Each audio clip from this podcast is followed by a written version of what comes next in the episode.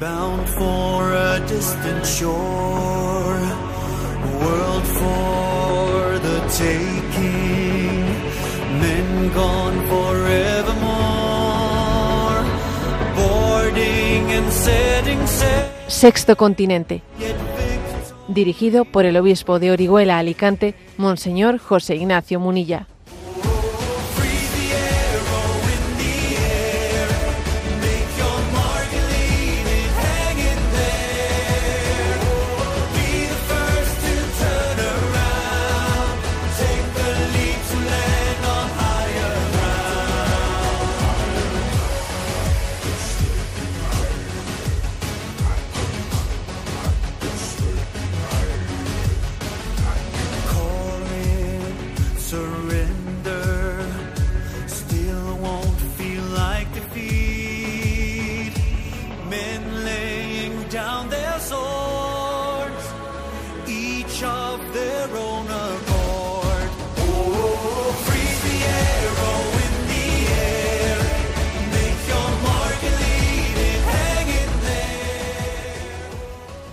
Cordial saludo a todos los oyentes de Radio María. Un día más, con la gracia del Señor, nos disponemos a realizar este programa radiofónico en directo llamado Sexto Continente, que lunes y viernes de 8 a 9 de la mañana, una hora menos, en las Islas Canarias, realizamos aquí en directo, en Radio María España. Bueno, feliz Pascua de Resurrección, que estamos en la octava. ¿eh? Y sabéis que la solemnidad de la resurrección de Jesús se prolonga en una octava, en ocho días, en los que podemos decir verdaderamente ha resucitado el Señor y nos felicitamos porque la victoria de Cristo es nuestra victoria. Este programa de Sexto Continente tiene también la vocación de seguir los signos eh, de los tiempos en, en el mundo en el que estamos. Y voy a comentaros pues un signo que me parece que es positivo, aunque obviamente se queda corto, se queda corto, y es el siguiente, ¿no? Hemos tenido noticia de que por primera vez la Fiscalía en España apunta, apunta a la pornografía y entiende que debiera de ser la pornografía más específicamente controlada eh, en Internet como un elemento necesario para que no se esté generando lo que se está generando dentro de, digamos, la, eh, la cantidad de casos que existen de ataques a la libertad sexual de agresiones sexuales entre, entre niños y adolescentes. Esta es la noticia. La noticia es que existe una, una alarma y la alarma es que la- ha hecho que la Fiscalía de Menores haya señalado que, bueno, que la facilidad del acceso a la pornografía y la falta de educación, obviamente, ¿no? Son factores que entienden ellos que tienen que estar detrás de el aumento tan grande que existe de violaciones en grupo por parte de menores. Entonces, obviamente, la buena noticia, como os podéis imaginar, no es que estén aumentando, ¿no? Las violaciones en grupo por, por parte de menores. No, la buena noticia es que por primera vez yo creo que, que se apunta a que a las causas en, en la, en la buena dirección, ¿eh? en la buena dirección. Por primera vez se apunta a esas causas. Y, y en el día de ayer, eh, el diario El País, que como sabéis, no, pues no, no es que sea precisamente pues un diario de que esté inspirado en el humanismo cristiano, ¿eh? más bien podríamos decirlo, pues que el, que el país es un periódico que, que sigue pues, una línea editorial muy de- del gobierno actual en España, pues eh, dedicó la editorial, la editorial en el día de ayer con el, con el título Porno duro y menores, y en el cual, en el cual editorial pues decía como el aumento de violencia sexual tan fuerte que está aconteciendo entre, entre menores, bueno, pues que dice cuestiona la fragilidad de los controles de las webs de alto contenido, contenido pornográfico. Entonces, esta es la tesis de la editorial, que me voy a permitir, pues, de alguna manera, pues, sí, eh, felicitar en parte, pero criticar también. Porque, ¿qué es, ¿cuál es la tesis de, de esta editorial del país? Bueno, pues que, que no existen controles serios de acceso, que claro, que si uno se mete en internet, le preguntan, ¿eres tú mayor de edad? Entonces coge él, dice, sí, soy mayor de edad. No tiene, no tiene más problema que decir sí, mentir el, el menor de edad, y ya está metido en las páginas de, de pornografía, ¿no? Entonces, donde la brutalidad vejatoria, la violación grupal normalizada, la falta de límite se convierte en la, en la rutina absoluta y entonces eso acaba minando las conciencias y después pues los, los adolescentes acaban repitiéndolas entre ellos pues con este aumento tan fuerte que la propia fiscalía dice pero qué está ocurriendo aquí ¿Eh? En, un, contexto en el que se supone que ellos no dicen que están implementando no sé qué tipo de solo sí es sí y cosas por el estilo, ¿no? Porque ellos están han, han puesto no ciertas leyes, solo, solo el sí es sí, como el tema del consentimiento, como si fuese algo estrella y aquí ni consentimiento ni no consentimiento, que sino que se está viendo que cuando tú le das de comer al monstruo, el monstruo es insaciable, ¿no? Es insaciable, ¿no? Entonces, bueno, pues se normaliza una concepción de la sexualidad denigrante que no se le puede poner eh, pues puertas al campo. Pues ya está. ¿eh? Ahora voy a hacer mi crítica a esta editorial de, del país, porque claro, creo que es un error, un error muy, muy grande plantear, plantear el hecho de que la frontera, ¿no? La frontera entre el bien y el mal esté en la mayoría de edad. La frontera entre el bien y el mal no está en los 18 años. ¿eh? Que por otra parte, ese argumento no es nada convincente para un adolescente. Tú dile a un adolescente, tú tienes que fastidiarte porque no tienes todavía 18 años. A ver si con ese argumento le estás convenciendo. Vamos, estás perdiendo toda la autoridad moral a la hora de decirle eso. Ah, claro, esto es malo, es malo para mí porque tengo 16, ¿no? Y, es, y ya es bueno para otro porque tiene 18. Men- menudo argumento de autoridad moral estás dando a un adolescente, ¿no? Eso no es nada convincente, ¿no? No es nada convincente. Por ahí no se va a ningún lado. ¿eh? Yo creo que es todo lo contrario, ¿no? Yo creo que los seguidores de este programa, los que lleváis así muchos, mucho tiempo, me habéis escuchado a mí una anécdota de infancia que yo la recuerdo perfectamente. En aquellos tiempos en los que existían en España únicamente un par de canales de televi- televisivos y que las películas solían tener rombos, ¿os acordáis? Eran películas de, sin rombos, un rombo, dos rombos, ¿no? Y entonces pues bueno, pues era como una calificación moral que se hacía a las películas, ¿no? Cuando llegó, cuando llegó la televisión a España, pues yo me acuerdo perfectamente que a veces yo cuando estaba pues, eh, pues de visita en algunos hogares de familiares o de otros conocidos y salía una película de, de- de un rombo, de dos rombos, pues entonces nos decían, a ver, los niños a la cama, ¿no? Y claro, y los niños íbamos a la cama mm, eh, pues eh, rabiando, rabiando, ¿eh? de ver que nos echaban a nosotros porque era de películas de dos rombos y ahí se quedaban los mayores, ¿no? Y yo me acuerdo, sin embargo, la anécdota de que, oye, en nuestra familia salía la película de dos rombos, ¿no? Y decía nuestro difunto padre, decía, a ver, venga, apaga eso y saca el parchís. Entonces, claro, ahí se pagaba la televisión, salía el parchís y entonces todo era completamente distinto, porque no te estaban mandando a ti, sino que, sino que tu padre estaba lleno de autoridad moral porque era el primero que había pagado la televisión y además había sacado el parchís y se había puesto a jugar contigo. Nada que ver. Tu capacidad de asumir ese, principio pues es que era muy superior a la de que alguien te diga, tú no, chaval, que, tienes dieci- que todavía no tienes 18. A ver, o sea, es que con todos mis respetos para el diario eh, El País, para la Fiscalía de Menores, es un error, es un error plantear esta cuestión como si la frontera entre el bien y el mal está en los 18 años. Eso es falso. Eso es falso. Claro que eso es un tema agravante, pero es que esa no es la frontera entre el bien y el mal. ¿Eh? Es que estamos la pornografía es en sí misma, es en sí misma denigrante. Es en sí misma denigrante. Y entonces, y además recuerden ustedes que, que la mayor parte de los abusos de menores se convierten en el seno de las propias familias en las que los adultos también abusan de los menores. Y te digo yo que esos adultos que abusan de menores, claro que son consumidores de pornografía, porque es imposible, eh, muy difícil que ese tipo de abusos hoy en día, se- ese tipo de distorsiones mentales se generen sin que uno haya sido consumidor de pornografía. O sea, la pornografía distorsiona la mente completamente, ¿no? Distorsiona la mente. Es como alimentar un monstruo que después es imparable. ¿Eh? Entonces, la frontera entre el bien y el mal no está, la- no está en los 18 años. ¿eh?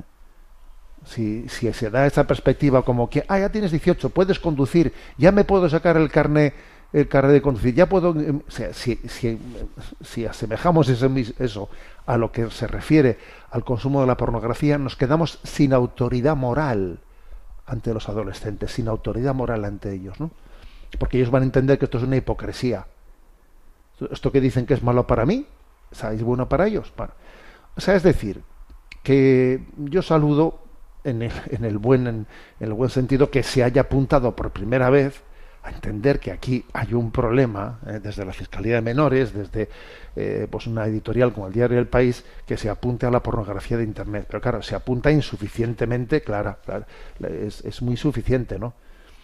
Y además con contradicciones. Por ejemplo, en esta, en esta editorial se dice, la censura no ha sido nunca solución de nada y tampoco de la pornografía. La cultura de la prohibición eh, produce a menudo efectos contrarios. Sí, dice eso y luego, luego tiene que decir, bueno, pero es que tiene que haber una regulación más exigente del porno en la web. Bueno, pues perdona que te diga, estás eh, intentando afirmar y negar una cosa, porque no te atreves, no te atreves a, a superar eh, tus propios tus propios planteamientos de partida que es que hay cosas que son malas intrínsecamente malas y entonces consentirlas lo que hace es es infligir herida, heridas y heridas que luego difícilmente somos capaces de, de saber cómo afrontarlas ¿no?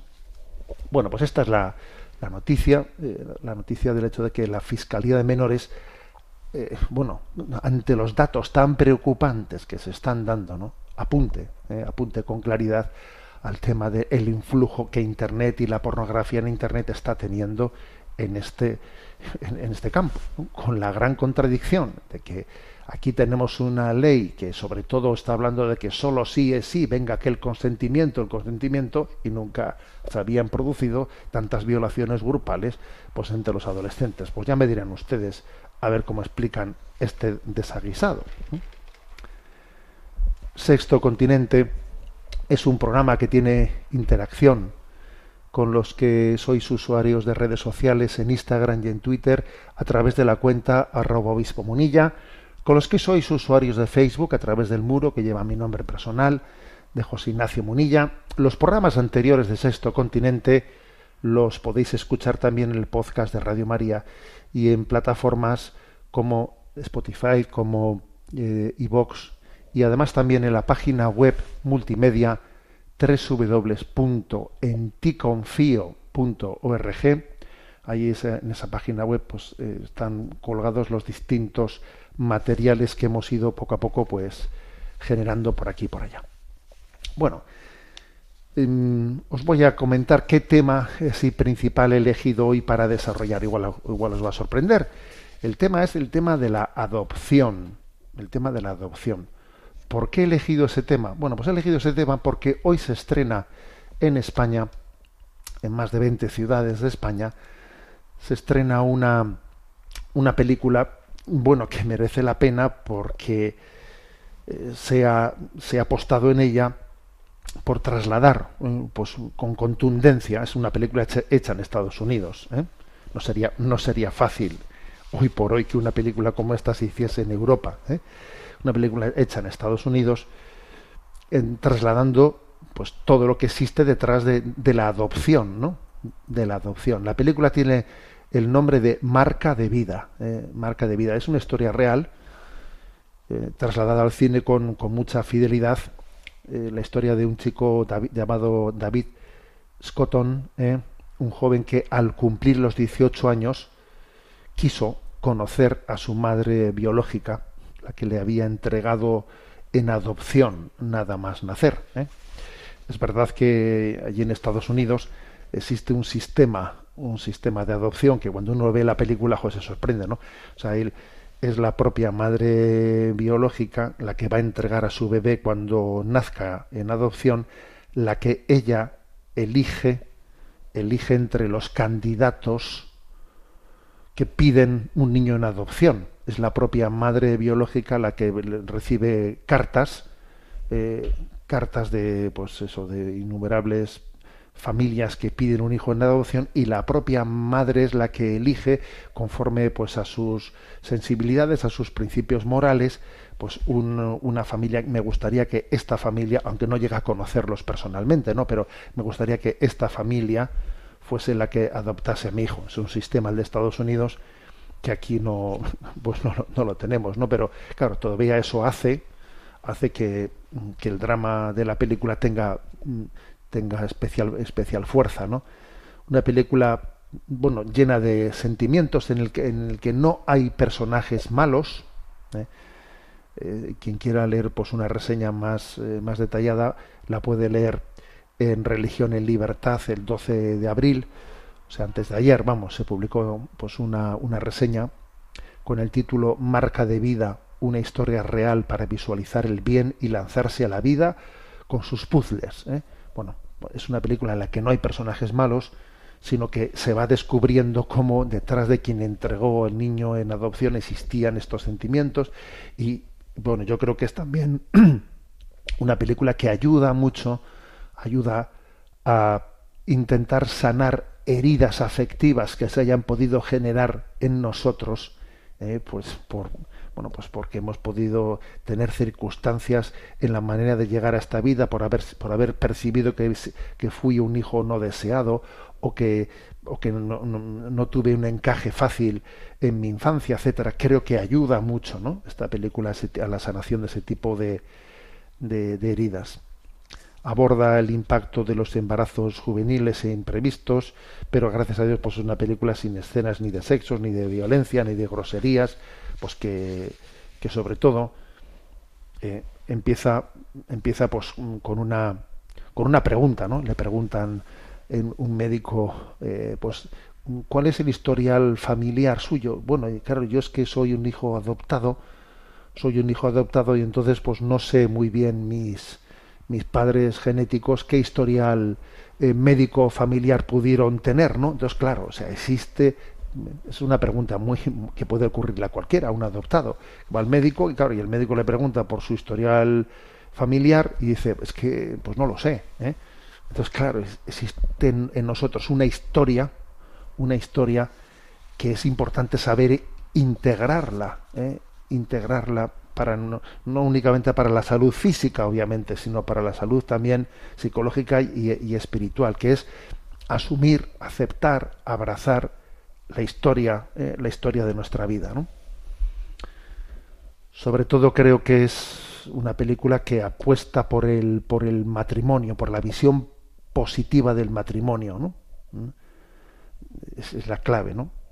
Y entonces es, eh, es una hermosura ¿eh? que yo, a mí me da pie eh, para que en el día de hoy pues hablemos de, de, la, de la adopción como una como una realidad sobre la cual creo que merece la pena hacer diversas pues, reflexiones.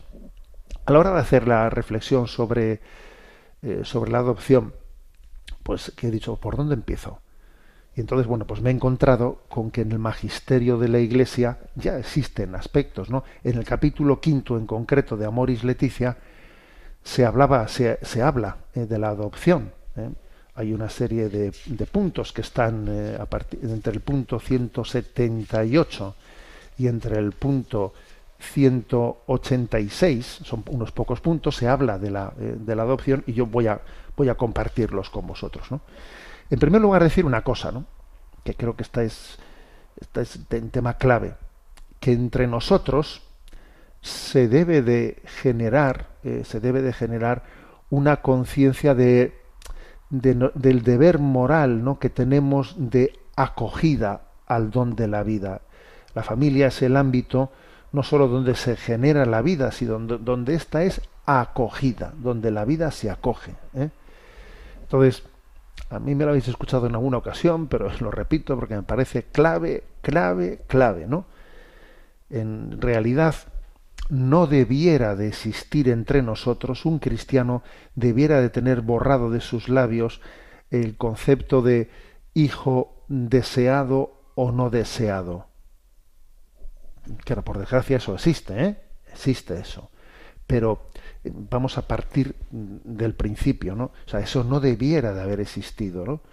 Porque aunque uno llegase al mundo en unas circunstancias no previstas, que han roto sus planes, eh, no lo esperaba, no lo, no lo tenía diseñado, no lo tenía planificado, incluso en unas circunstancias no deseadas. Eh, a ver, la vida ha llegado, la vida es un don de Dios.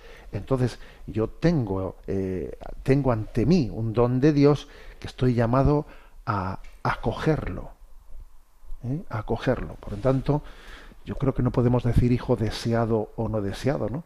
Uno, uno puede decir, pues un, pues un hijo que me sorprendió, ¿eh? me sorprendió más allá de mis planes, o no, o- no me sorprendió, pero deseado o no deseado es un término que, que, teníamos que, que tenemos que purificar, porque en el fondo eh, la vida está por encima de mi deseo. La vida es un don. ¿eh? La vida es un don. Ha habido un acto, o sea, un acto explícito de la voluntad de Dios que ha creado la vida. Entonces, ante un acto explícito en el que Dios ha creado la vida, que yo diga no lo deseo, a ver, momento, un momento, ¿no? Que, que, que tengo que purificar esa manera de ver las cosas. Es una manera de ver las cosas egocéntrica. Es una manera de ver, o sea, es como si, como si la vida fuese yo, ¿no? El que la diseñe, el que la diseña. No, yo no diseño la vida. eh, Yo no, la- no- no la diseño, ¿no? Entonces, este punto es clave. A bien, ahora bien, eso no quita, eh, no quita para que al mismo tiempo que afirmamos esto, estamos conscientes de que, de que pueden llegar a existir muchas circunstancias muy complejas en la vida, con las cuales también hay que saber bandearse. Y hay que saber también hacer mm, discernimientos en los cuales siempre se busque en el discernimiento el bien del menor, el bien del niño. A ver, puede haber circunstancias muy complejas que no debieran de haber sido, pero que han sido, ¿eh? en, las que dice uno, bueno, esto como, lo discierno, siempre pensando en el bien del menor, en el bien del menor, que esa es la clave. ¿eh? Siempre que prime, o sea, en la adopción existe, existe esta clave, ¿no? La adopción tiene una filosofía de partida que es que han podido acontecer cosas que no estaban en nuestro, en nuestro proyecto, pero que tenemos que discernirlas y tenemos que resolverlas siempre pensando en el bien del menor. ¿eh? Hay un conocido, muy conocido pasaje bíblico que está en, primero libro, en el primer libro de Reyes, capítulo tercero, versículos 16 y siguientes, que es el famoso eh, juicio de Salomón. Lo recordaréis, supongo que la mayoría, ¿no? Pero bueno, brevemente lo, lo refresco, ¿no? Dice, en cierta ocasión se presentaron ante el rey dos prostitutas. Se pararon ante él y una de ellas exclamó, Por favor, mi señor, yo y esa mujer vivíamos en una misma casa y di a luz mientras ella estaba conmigo. A los tres días de mi parto parió también esa mujer. Estábamos juntas, no había nadie más en la casa, solo nosotras dos. Una noche murió, murió el hijo de esa mujer porque ella había permanecido acostada sobre el niño. Se levantó durante la noche mientras tu servidora dormía, tomó a mi hijo de mi vera y lo acostó en su regazo, y a su hijo, el que estaba muerto, lo acostó en mi, a mi- en mi regazo. Me levanté al amanecer para amamantar a mi hijo y estaba muerto, pero lo examiné bien a la luz de la mañana para ver que no era mi hijo, el, el que yo había parido. La otra repuso, no, de ninguna manera, mi hijo es el vivo y tu hijo es el muerto. Mas la otra replicaba, no, al contrario, tu hijo es el muerto y el mío el vivo, y seguían discutiendo ante el monarca, quien proclamó, esa dice, este es mi hijo el vivo y tu hijo es el muerto, mientras que la otra dice, no, al contrario, tu hijo es el muerto y mi hijo es el vivo. Entonces ordenó, traedme una espada. Presentaron la espada al rey y éste sentenció, cortad al niño vivo en dos partes y dad una mitad a una y la otra mitad a la otra. A la mujer de quien era el niño vivo se le conmovieron las entrañas por su hijo y pidió al rey, por favor, mi señor, que le den a ella el niño vivo, pero matarlo no, no lo matáis.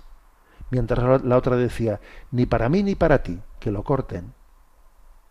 Sentenció entonces el monarca, entregadle a ella el niño vivo, no lo matéis, porque ella es su madre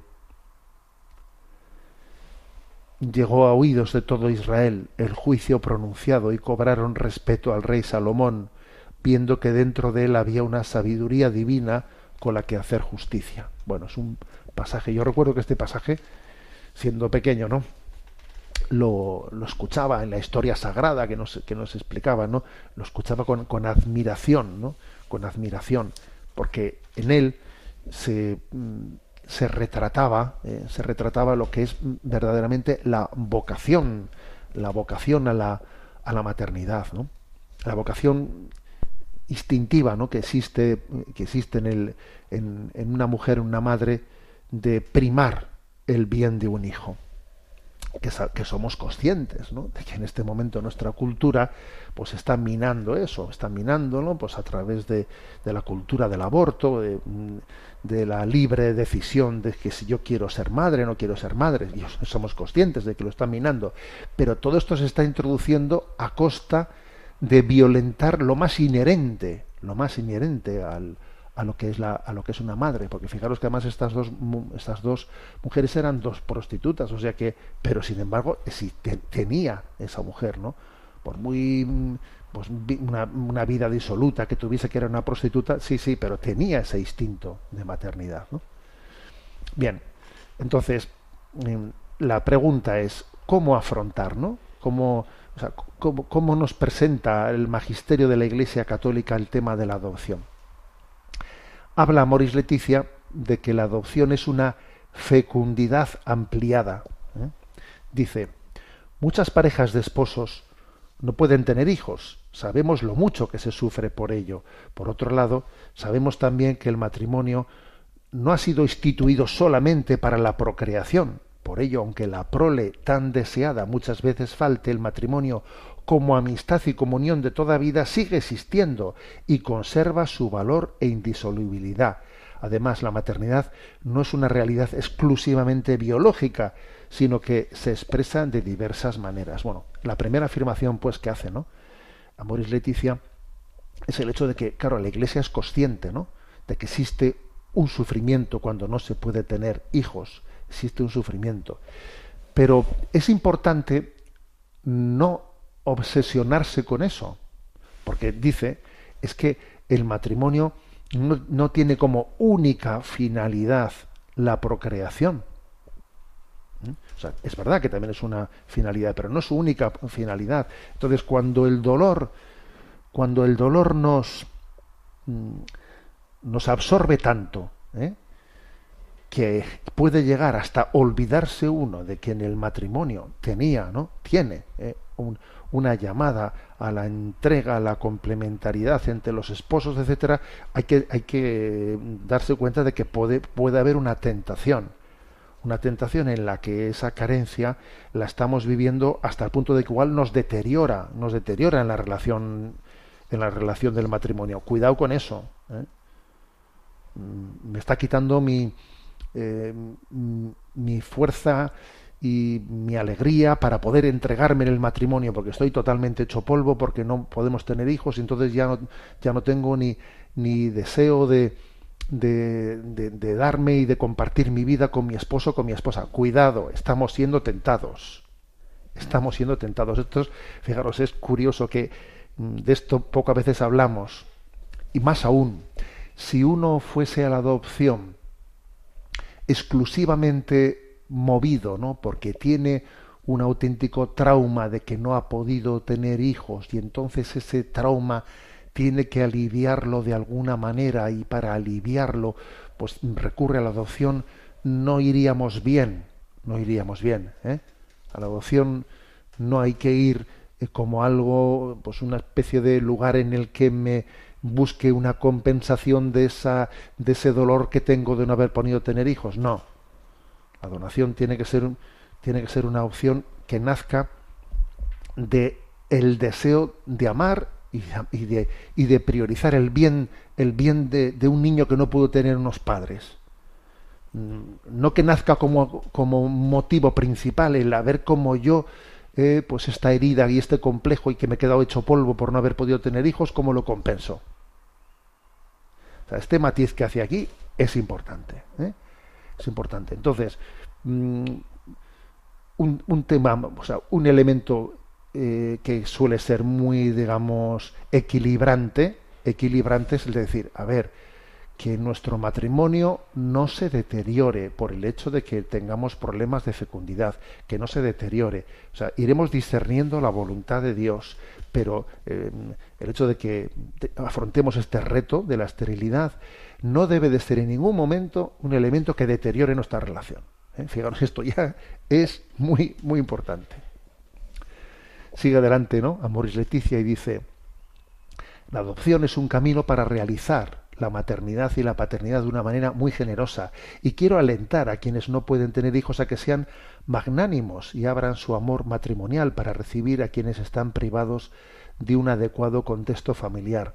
Nunca se arrepentirán de haber sido generosos. Adoptar es el acto de amor de regalar, regalar una familia a quien no la tiene. Es importante insistir en que la legislación pueda facilitar los trámites de adopción, sobre todo en los casos de hijos no deseados, en orden a prevenir el aborto o el abandono.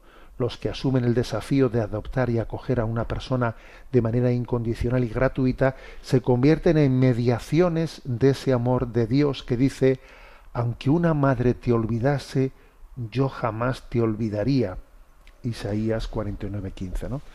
Entonces, bueno, esta afirmación que hace Amoris Leticia lo que viene a decir es que nos que uno tiene que sentirse, tiene que saberse como parte de una providencia de Dios. Dios tiene una providencia hacia un niño que, que por lo que sea, eh, pues eh, no ha perdido o, no tiene unos padres que le eduquen. Y entonces Dios tiene una providencia a ese niño. Aunque una madre le, le olvidase, Dios jamás se olvidará de él. Y entonces yo puedo formar parte de esa providencia en la que Dios se acuerda de ese niño que, que quedó sin padres. Pero creo que hay que verlo desde esta perspectiva, ¿eh? Desde la perspectiva de que Dios tiene una providencia hacia ese niño y yo puedo formar parte de esa providencia. Que como veis, esto no es nacer de mi dolor. ¿eh? La, adopción no es, nunca debe de ser un tapa agujeros. No. Una adopción, el discernimiento sobre la adopción tiene que nacer de, que Dios tiene una providencia hacia unos niños y uno se pregunta si yo tendré también la vocación a que, a que, a que a través de la cual Dios ame a esos niños. La perspectiva es distinta, como veis, ¿no? Una perspectiva distinta. Y, y además es que tenemos que asumir una cosa, tenemos que ser conscientes, ¿eh? conscientes de la cruz que conlleva la, la adopción. Sí, conscientes de la cruz porque obviamente esos niños que son acogidos en la adopción han recibido muchas heridas, vienen con muchas heridas. También vienen con heridas los que han, los que han nacido en nuestras propias familias, ¿eh? pero especialmente ¿eh? las heridas de quienes han si- que si- quienes son adoptados suelen ser mucho más fuertes, mucho más fuertes. ¿Por qué? Pues porque vete tú a saber que, que no experimentaron en su gestación, en sus primeros años eh, de abandono, etcétera, y todo eso cada vez somos más conscientes de que nuestra psicología eh, de- desde los primeros estadios en la vida eh, puede ser herida, puede ser herida, con lo cual recibir de Dios la vocación a ser padres de adopción, tenemos que ser conscientes de que también es asumir sobre nosotros la cruz del mundo. Quien no tenga claro esto no debe de asumir ¿eh? esa vocación a la, a la adopción. ¿eh? Voy a decir que la película de Marca de Vida, mm, que ha sido un poco el, el punto de partida, ¿no? Pues claro, quizás este aspecto no lo subraya, no lo subraya tanto. No, no lo subraya pues por el hecho de que, bueno, claro, muestra un chico, el chico este David, bueno, pues que, que no ha tenido especiales heridas, sino que más bien ha tenido una madurez eh, pues encomiable, envidiable a la hora de abordarlo todo. Pero claro, las cosas generalmente no suelen ser como en esa película se plantea, sino que con mucha frecuencia las personas, los niños que han sido adoptados están llenos de heridas. Entonces creo que hay que tener un elemento para, para que uno discierna si el Señor a mí me puede llamar, ¿no? Esa providencia suya de ser instrumento suyo para que un niño pueda recibir el amor de Dios en una familia, tiene que ser asumiendo la cruz. Porque la paradoja es, la paradoja es que aunque otros fueron los que infligieron esas heridas, vas a ser tú el que las pagues. Está claro. O sea, vas a ser tú el que las, el que las padezcas, porque ese niño, pues todas esas, esas cruces, lógicamente, las, las, las va a saltar las va a soltar con el que tiene al lado suyo, que son sus padres de adopción. ¿Eh? Bueno, pues por eso creo que este punto es, es, clave, ¿no? Bueno, antes de seguir adelante, vamos a tener también nuestro momento de orante. Eh, Marcelo Oliva tiene esta canción La misión de la familia, que me parece que es un buen momento para escucharla.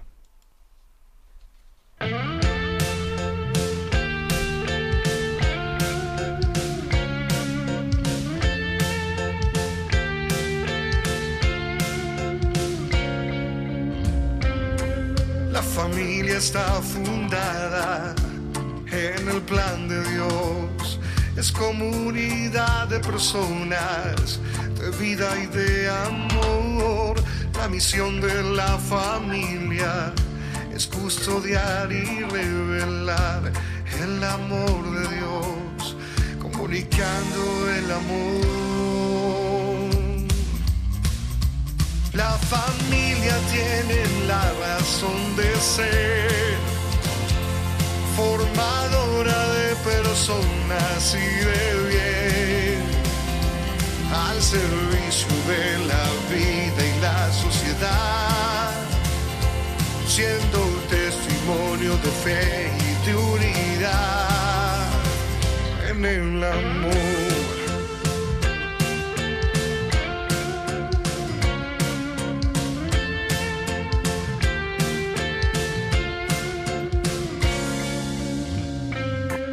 Los miembros de la familia, cada uno según su don, tiene la gracia de construir día a día la comunión.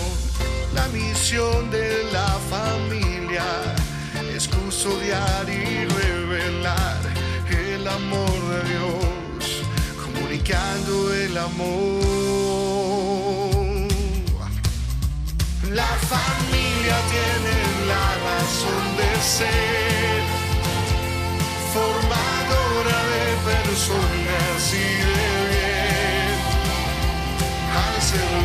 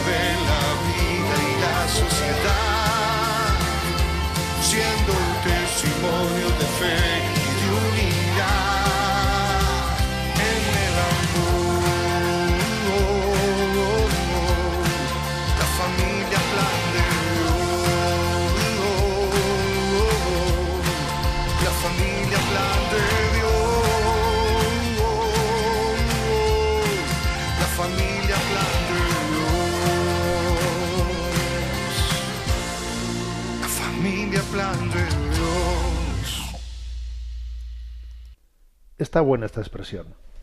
La familia, plan de Dios. Dios tiene un plan. Oye, ¿cuál es el plan de Dios? La familia. ¿eh? Bueno, seguimos en esta presentación de, de lo que Amoris Leticia ¿no?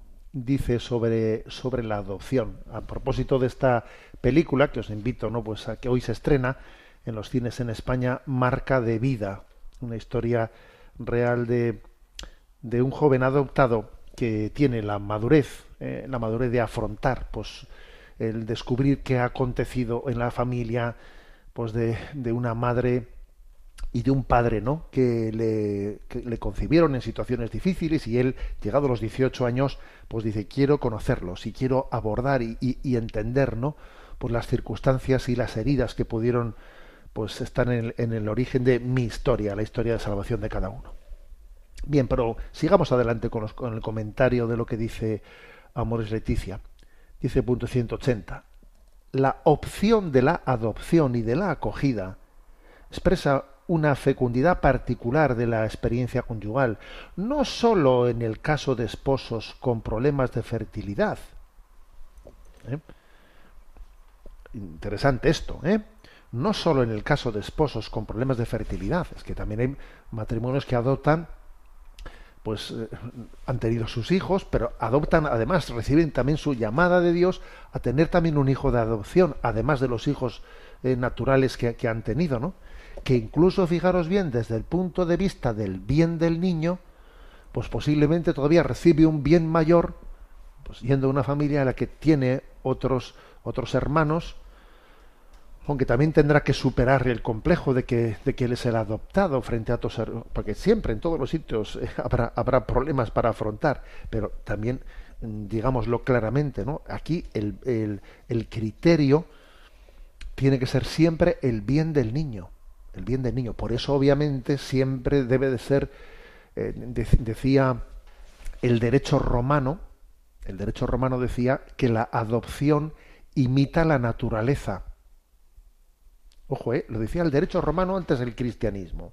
La adopción imita la naturaleza. Luego lo lógico es que una adopción se busque un padre y una madre. ¿eh? Y si tienen si tienen hi- hijos, pues todavía mejor porque la adopción imita la naturaleza de que ese niño va a tener hermanos. ¿eh? Y, obviamente siempre hay que priorizar ¿eh? pues un matrimonio que la adopción de una sola persona. Y ya no digamos nada si encima hoy en día se pretende que, la, que la- las parejas homosexuales tengan derecho a la adopción. No, un niño tiene derecho a tener padre y madre. ¿eh? Nadie tiene derecho a tener un hijo, sino es él el que tiene derecho a tener padre y madre. Y como dice el derecho romano, ¿eh? la adopción imita la naturaleza. ¿eh? Bueno, continúo leyendo, ¿no?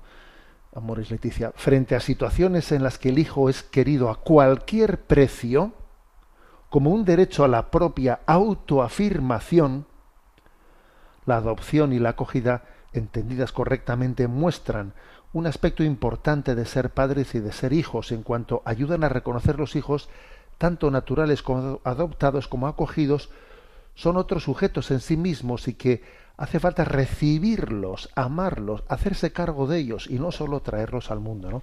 Aquí se, se pone el dedo en la llaga cuando se dice cuidado con eso de que, de que tener un hijo a cualquier precio, ¿no?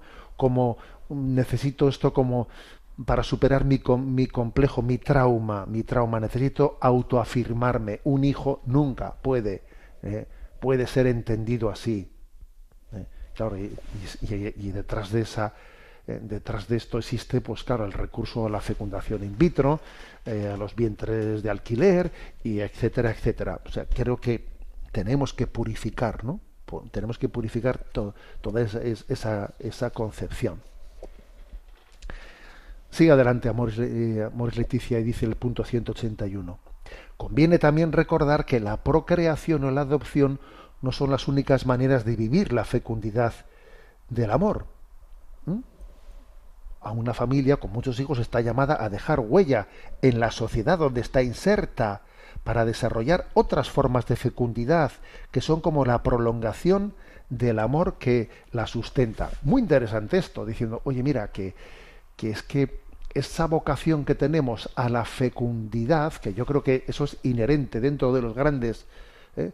De, los grandes deseos que Dios ha sembrado en el corazón del hombre, uno de ellos es el deseo de fecundidad. Y ese deseo de fecundidad es se traduce en el servicio. ¿De qué manera puedo servir yo? ¿De qué manera me puedo entregar? Y claro que eso que una manera clave puede ser la de y si, y si recibimos la vocación de adoptar un niño que, que, que tiene derecho a tener un padre y una madre, pues perfecto, puede ser maravilloso, pero también puede haber otras formas, ¿no? De, de servir a los últimos, de servir a la familia, de, de servir a los mayores, de, de, de, atender a los ancianos. Es decir, es la vocación de la servicialidad, la vocación de entender mi vida en el bien que Dios me permite a mí hacer a los demás. Eso es una vocación de maternidad y de paternidad. Todos, ¿eh? Los que, por ejemplo, los que somos célibes, pues es muy claro. O sea, pues el que os habla es célibe, como bien sabemos, ¿no? Eh, tenemos la vocación al celibato, pero un sacerdote tiene, un vocación, tiene una vocación a la paternidad espiritual, hacer un bien a las almas. Tiene una vocación de paternidad, de maternidad. Las religiosas, en su vocación que tienen de maternidad, bueno, eso también puede acontecer en esta vida. Uno igual puede discernir que, bueno, pues que en su servicio a la parroquia, fíjate, yo no he tenido hijos, ¿no? Eso también puede, eso también es aplicable no solo, no solo para el que tiene un problema de esterilidad, sino también es aplicable para quien es soltero. Para quien es soltero y discierne en su vida, pues como Dios le ha dado, le, ha dado una vocación que está implícita en esa situación de soltería o de esterilidad a servir, a servir y amar, ¿eh? a servir y amar. ¿eh? O sea, creo que hay que hacer esta, esta clave, ¿eh? clave. Y por cierto, me atrevo a hacer también aquí un pequeño paréntesis, que esto no viene aquí en Amor y Leticia, pero me parece importante decirlo. Y desde el punto de vista científico, digamos, de la biotecnología, etcétera, o, eh, de las ciencias biomédicas, me parece importante que, que uno diga, bueno, existen problemas de esterilidad que deben de ser investigados primero cuáles son las causas que generan la esterilidad. ¿eh? y cuáles son, digamos, los, eh, pues, la, las formas de curación de la esterilidad. En vez de caer en la carrera, que es lo que está aconteciendo en buena medida, de, de dejar de investigar y dejar de, de, dedicar medios, medios para sanar, ¿no? para detectar los orígenes de la esterilidad y, y ver qué, qué tipo de tratamientos terapéuticos pueden realizarse para sanarla y en vez de eso coger la vía eh, la vía de la de la cre, de la re, creación artificial de la vida. Sea, esa es una tentación en la cual en el fondo la vocación médica está traicionando su propia eh, vamos, su propia identidad. Porque la vocación médica tiene que ser sanadora no tiene que estar buscando eh, una especie de camino alternativo de la creación de la vida, sino tiene que ser sanadora de las enfermedades que han generado eh, la esterilidad. Bien, pasamos al punto 182 y dice, ninguna familia puede ser fecunda si se concibe como demasiado diferente o separada. Para evitar ese riesgo, Recordemos que la familia de Jesús, llena de gracia y de sabiduría, no era vista como una familia rara, como un hogar extraño y alejado del pueblo. Por eso mismo a la gente le costaba mmm, reconocer la sabiduría de Jesús y decía, pero ¿de dónde saca todo esto? ¿No es este el carpintero, el hijo de María? Eh, esto confirma que era una familia sencilla, cercana a todos, integrada con normalidad en el pueblo Jesús tampoco creció en una relación cerrada y absorbente con María y con José, sino que se movía gustosamente en la familia ampliada, que incluía parientes y amigos. Eso explica que cuando volvían de Jerusalén, sus padres aceptaban que el niño de doce años se perdiera en la caravana un día entero, escuchando las narraciones y comprendiendo las preocupaciones de todos, ¿no? Creyendo que estaba en la caravana, anduvieron el camino de un día, o sea, el niño estaba pues, pues, pues entre los familiares, entre todos, ¿no? Bueno, entonces fijaros, es curioso que aquí Amoris Leticia dice, no conviene que tengamos un modelo de familia eh, cerrada o blindada. No. Y yo, yo, sé que alguno que ahora me está escuchando seguro que está diciendo, a ver, señor obispo, que tal y como están las cosas, tenemos que, tenemos que hacer que la familia a nuestros hijos le, le, les preserve de, de, meterse en malos ambientes, por supuesto, ¿eh? por supuesto. Pero el niño tarde o temprano eh, tendrá que socializar, porque no le podemos, eh, o sea, la familia tiene que ser puente de, so, de sociabilidad. Con lo cual, pues buscando ambientes en los que en los que nuestros hijos puedan puedan socializar facilitándoles ambientes encuentros etcétera eh, o sea, es clave que, que tenemos eh, que también la, la adopción o sea este espíritu que está detrás de la adopción nos tiene que llevar a socializar a preocuparnos de los demás a, a hacer también de que no solamente son mis hijos y los otros ya no son cosa mía no que tenemos que tener una preocupación de en la que en la que de alguna manera el mundo quepa en nuestra familia, no que nuestra familia sea esté cerrada al mundo, ¿no? A lo que pasa en el mundo. Tengo unas fronteras inquebrantables, ¿no? Tengo unos muros, no. Aparte de que eso es imposible hoy en día, es imposible. ¿eh? Porque las propias tecnologías te, se te meten dentro del hogar, ¿no? O sea, la clave está en que uno vaya generando unos lazos de bueno, pues de, social, de socialización y de que nuestros hijos encuentren espacios en los que en los que puedan podamos confiar en ellos, ¿no? Podemos confiar. Sigue adelante Moris Leticia y dice, un matrimonio que experimenta, ¿no? la fuerza del amor sabe que ese amor está llamado a sanar las heridas de los abandonados, a instaurar la cultura del encuentro, a luchar por la justicia. ¿eh? Dios ha confiado a la familia el proyecto de hacer doméstico el mundo para que todos lleguen a sentir a cada ser humano como un hermano. O sea, es decir, que tenemos que ser familias abiertas y misioneras, abiertas y misioneras, ¿no? En las que, en las que no, nos duela el mundo y las cosas que pasan en el mundo, que de alguna manera, pues, pues, pues en, en la familia nos planteemos, ¿y qué podemos hacer como familia ante esto? ¿Qué podemos hacer ante lo otro? Incluso fijaros, el, el, este punto de Amores Leticia trae a colación el pasaje evangélico de Lucas 14, 12, 14 que dice, cuando des una comida o una cena, no llames a tus amigos, ni a tus hermanos, ni a tus parientes, ni a tus vecinos ricos, porque si luego ellos te invitan a ti, eso te será recompensado. Cuando des un banquete, llama a los pobres, a los lisiados, a los cojos, a los ancianos, y serás dichoso. O sea, es decir, que el secreto, el secreto de nuestra felicidad es una familia abierta, en la que seamos capaces también de acoger a los que a, a, los sufrientes del mundo, una familia misionera. Y por cierto, a nuestros hijos les hará un bien muy grande ver, ver eso. Pues eso, que llega la noche buena y metemos en nuestra casa a este y al otro y al otro y al de más allá, o de, detalles de este estilo, ¿sabéis? Que a nuestros hijos les quedarán marcados en su corazón. Vaya que si les quedarán marcados. ¿Mm? Voy a contar que a nuestra difunta madre le he escuchado yo cómo a ella se le quedaba marca, se le quedó marcado que siendo ella una niña, fíjate de qué estoy hablando, ¿no?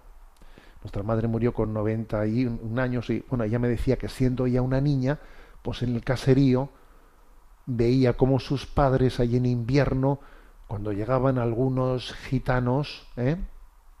Pues los metían eh, eh, pidiendo, los metían en la cocina y les ponían un desayuno. Y mi madre me contaba eso de cómo a ella se le quedaba grabado cuando era niña. Y ahora lo recuerdo yo. O sea, hay cosas, hay cosas que marcan, ¿sabéis? Hay cosas que marcan. A ella le marcó, a mí me marcó que a ella le marcase. O sea, esto es así. Por lo tanto, eh, en el fondo, detrás de, detrás de esta educación en la, en la, en el espíritu de la adopción, tiene que haber una conciencia de que una familia tiene una vocación social. Una familia tiene, ¿no? tiene el mundo, ¿no? Está llamada a transformar el mundo. Tiene una vocación hacia la justicia social, una familia. No es decir, estos son mis, mis problemas. Los otros son los problemas de otros. Los problemas, no, no, no. No, no cabe decir, no cabe decir tal cosa, ¿no? Y concluye diciendo, ¿eh, Amores Leticia, con el testimonio y también con la palabra, las familias hablan de Jesús a los demás, transmiten la fe, despiertan el deseo de Dios y muestran la belleza del Evangelio y del estilo de vida que nos proponen. Así los cristianos, los matrimonios cristianos, pintan el gris del espacio público llenándolo del color de la fraternidad, de la sensibilidad social, de la defensa de los frágiles, de la fe luminosa, de la esperanza activa. Su fecundidad es amplia y se traduce en miles de maneras de hacer presente el amor de Dios en la sociedad. ¿Eh? La fecundidad es amplia. Y es curioso que me he echado un vistazo a cómo en Amoris Leticia también, ¿no? Pues eh, Juan Pablo II, aunque de una manera más breve, también allí hablaba eh, Juan Pablo II de la adopción y hablaba de que la fecundidad de las familias debe de llevar a su incesante creatividad, a ser creativas, de qué manera podemos nosotros ayudar al mundo, de qué manera podemos aliviar el sufrimiento del mundo, y que una familia es creativa en imaginarse cómo podemos hacerlo, eh, cómo podemos ayudar a los ancianos que están aquí en el, pues en el portal, y cómo podemos hacer esto, una familia que en su amor es creativa, ¿no? Esto es lo que está en el fondo, tras, el, tras ese espíritu de la adopción. En resumen, a ver, pues que acogemos, ¿no? Esta película que hoy se estrena, Marca de Vida, y que además, no lo he dicho, pero tiene una escena final impactante, ¿no? Y la escena final es que la madre de este chico, David Scotton, pues llegó a ir a una clínica, eh, a una clínica abortista. Eh, al entrar en la clínica había miembros por vida eh, que le, le, decían tu hijo tiene 10 tiene diez, diez deditos, tiene 10 dedos y su corazón late. Y claro, se quedó hecha polvo, entró en la clínica, pagó el aborto porque le decía, se lo hacían pagar antes de que se lo hiciesen y cuando ya estaba eh, tumbada, ¿no? con los pies abiertos para comenzar el aborto, de repente dice ella que escuchó una voz que le decía, aún estás a tiempo. Y entonces se levantó de la mesa y, salió, y salió corriendo. ¿no? Tenía el aborto ya pagado, pero salió corriendo y esa vida se salvó. Y ese niño se llama David Scotton y es el que ahora, eh, pues hoy se estrena la película Marca de Vida, que nos ha hecho a nosotros reflexionar sobre lo que es la adopción. Así es la vida, ¿no? Cada vez que alguien escucha la voz del Espíritu y da un paso en, buena, en la buena dirección, se provocan cosas. Y de hecho, hoy nuestro programa de Sexto Continente, pues está provocado, ¿no? Por lo que aquella madre en aquel momento hizo. Estás a tiempo, estás a tiempo, levántate y sal corriendo de aquí, ¿no? Bueno, pues bendito sea Dios que, que lo hizo y a nosotros nos da la, nos da la, la oportunidad de felicitarnos la Pascua de Resurrección diciendo que, que la adopción es, es resurrección. La bendición de Dios Todopoderoso, Padre, Hijo y Espíritu Santo, descienda sobre vosotros. Alabado sea Jesucristo.